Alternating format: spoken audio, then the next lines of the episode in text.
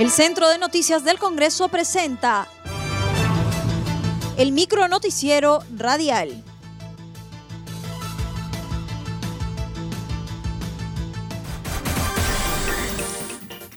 ¿Cómo están? Les saluda Ney Suceda. Hoy es lunes 14 de septiembre y estas son las principales noticias del Congreso de la República. Se aprobó admisión de moción de vacancia presidencial.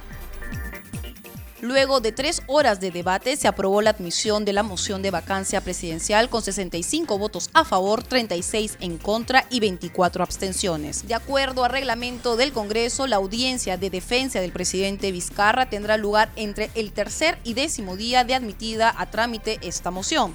Se necesitan 87 votos a favor para que el Congreso proceda con la vacancia del presidente de la República por permanente incapacidad moral establecida en el artículo 100 113 de la Carta Magna. Se aprueba reforma constitucional que incorpora los impedimentos para postular a cargos de elección popular o ejercer la función pública.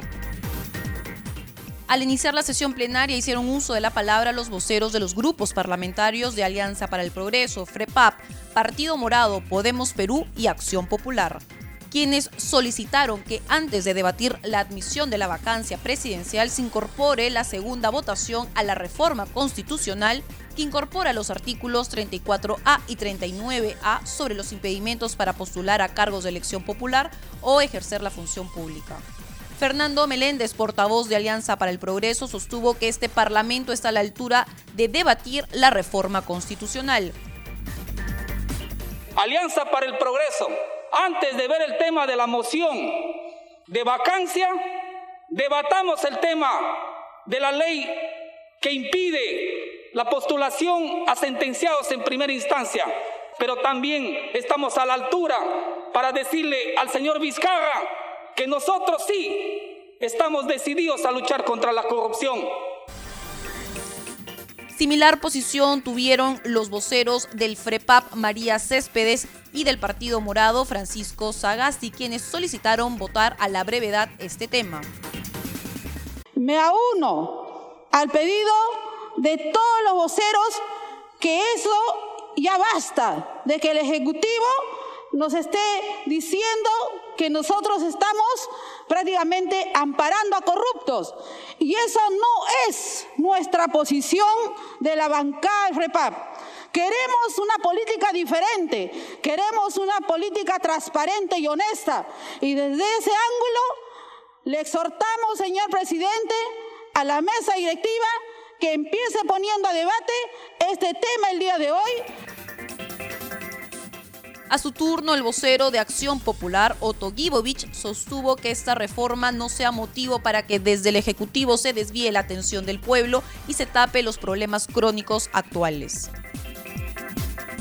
Que los impedimentos no sean motivo para que luego desde el Ejecutivo estén recriminando o estén aprovechando para desviar la atención del pueblo y para querer tapar los problemas crónicos que por 30 años en este país lo originan los presidentes de la República. Miremos las tres décadas pasadas. ¿Quiénes han originado las crisis políticas en el país? Lo ha hecho el Parlamento, lo han hecho la Presidenta de la República. Y hay que ser enfático en decirlo y reiterarlo. Los problemas de crisis política que vivimos en el país se originan en el Ejecutivo y se originan personalmente en los presidentes. Con 111 votos a favor, 8 en contra y 8 abstenciones, se aprobó la reforma constitucional. Secretaria Administrativa de Palacio de Gobierno testifica ante Comisión de Fiscalización. La señora Karen Roca, secretaria administrativa de Palacio de Gobierno, sostuvo ante la Comisión de Fiscalización que no ha conspirado contra nadie. Agregó que Miriam Morales, secretaria general de Palacio de Gobierno, es la encargada de acomodar las mentiras lo que más quiero que, sepan es que yo no estoy conspirando. Yo no me he reunido con nadie para, o sea, yo no quiero traerme abajo nada, o sea, yo lo quiero al Señor como un padre.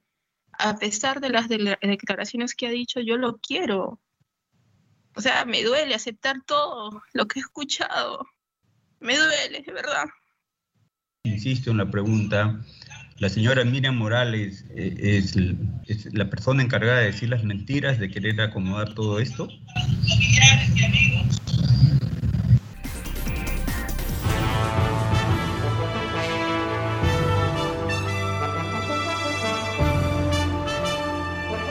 Hasta aquí el micronoticiero radial del Centro de Noticias del Congreso, una producción de la Oficina de Comunicaciones.